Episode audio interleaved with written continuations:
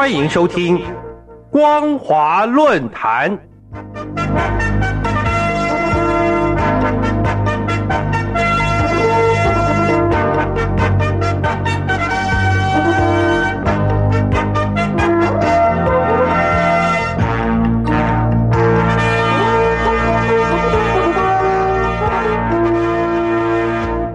听众朋友您好，欢迎收听光华论坛，我是黄轩。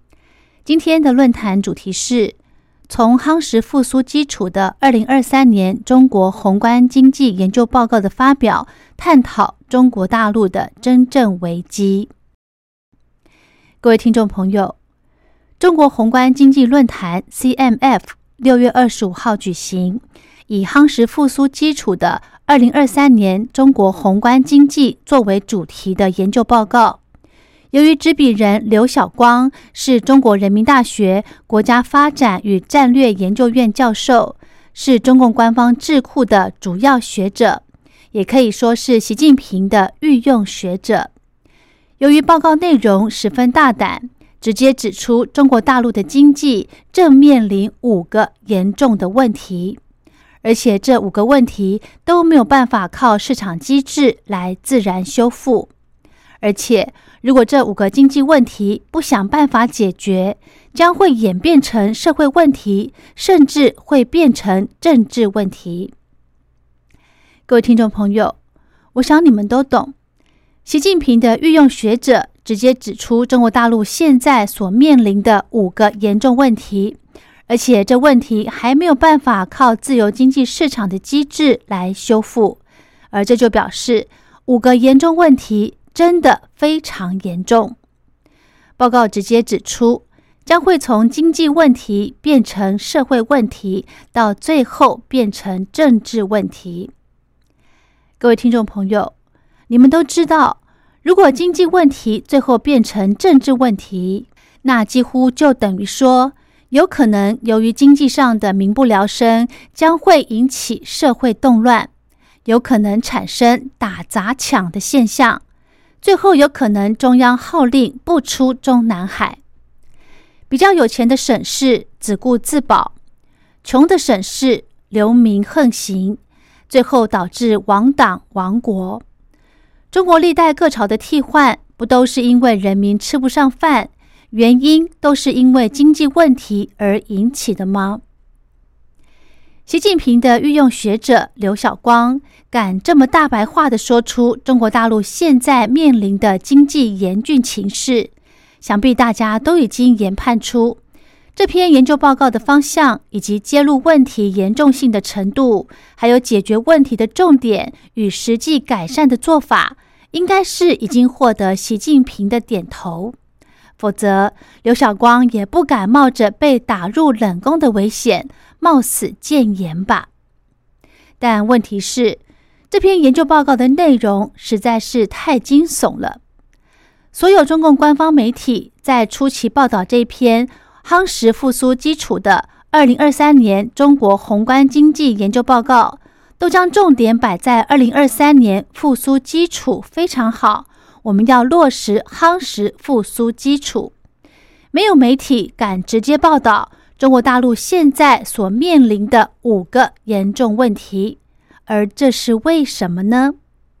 原因是因为就在六月二十五号中国宏观经济论坛 （CMF） 发表论文后的第二天，也就是六月二十七号，中国大陆著名的财经评论家吴晓波在微博上提出。谁提供就业就支持谁的文章，结果被微博以炒作青年人失业率的说法宣布封锁账号。这位中年人吴晓波因为关切青年人失业率，反而自己先失业了，真是一大讽刺。或许习近平的御用学者刘晓光抛出这篇研究报告，也是在测风向。看看党政军民学术界对这篇报告的反应如何？经过研判，或许大家对于刘晓光是习近平的御用学者的身份，所以这篇报告习近平应该已经点头。而且刘晓光算是讲实话，将中国大陆现在的严峻问题毫不隐瞒的提出来，还是保持肯定的态度。所以，最近新闻媒体也接续报道了上海财经大学校长刘源在六月底在人大智库中国宏观经济论坛上发表《二零二三年中期中国宏观经济分析与预测报告》，还说这份报告特别提到青年失业可能酿成政治危机。谈到这，不禁要为财经评论家吴晓波被微博宣布封锁账号而叫屈。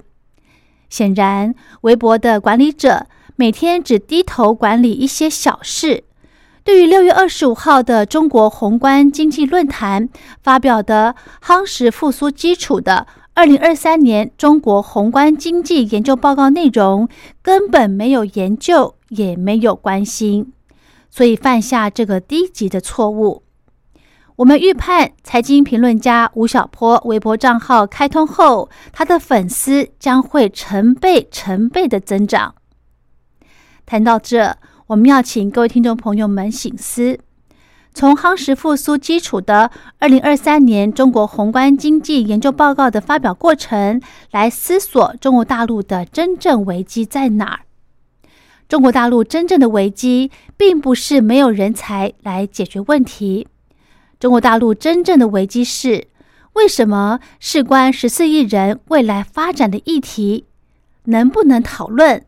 能不能讲真话呢？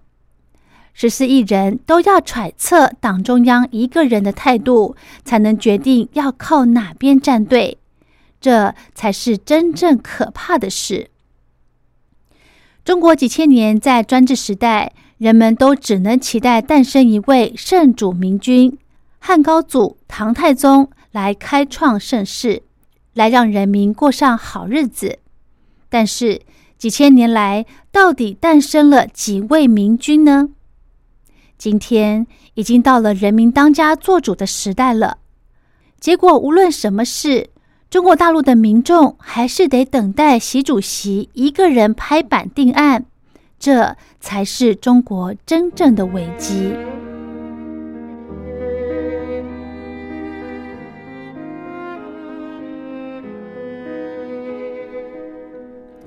好的，今天的论坛主题是。从夯实复苏基础的二零二三年中国宏观经济研究报告的发表，探讨中国大陆的真正危机。